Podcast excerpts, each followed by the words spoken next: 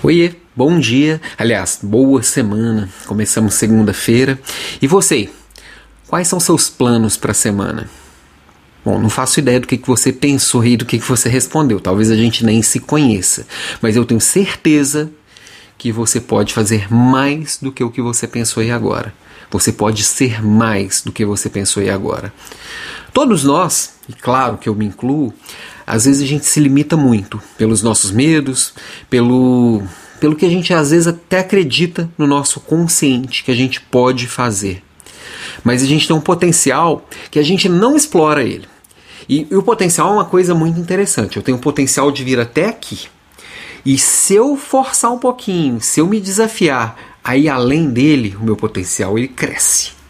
Então, quando a gente vai desafiando o nosso potencial a cada dia, se eu posso ser um pouco mais a cada dia, eu posso entregar um pouco mais a cada dia.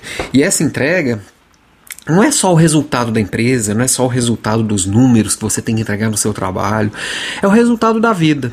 Às vezes a gente se limita a ser pouco.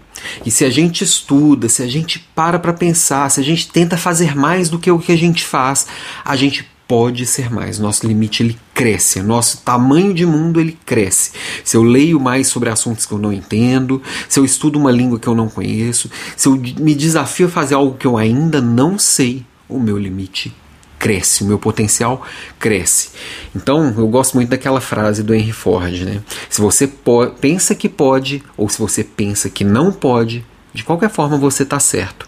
E essa é a minha provocação de hoje. Se desafia, porque você pode mais. E a hora que você descobrir que você pode, pode este mais, aí você pode ainda mais, porque você pode se desafiar e se provocar a ampliar o que o seu mundo lhe oferece, ok? Essa é a minha provocação hoje de segunda-feira, já começando aqui bem animado, e a gente se vê mais amanhã, ok? Um abraço e até mais.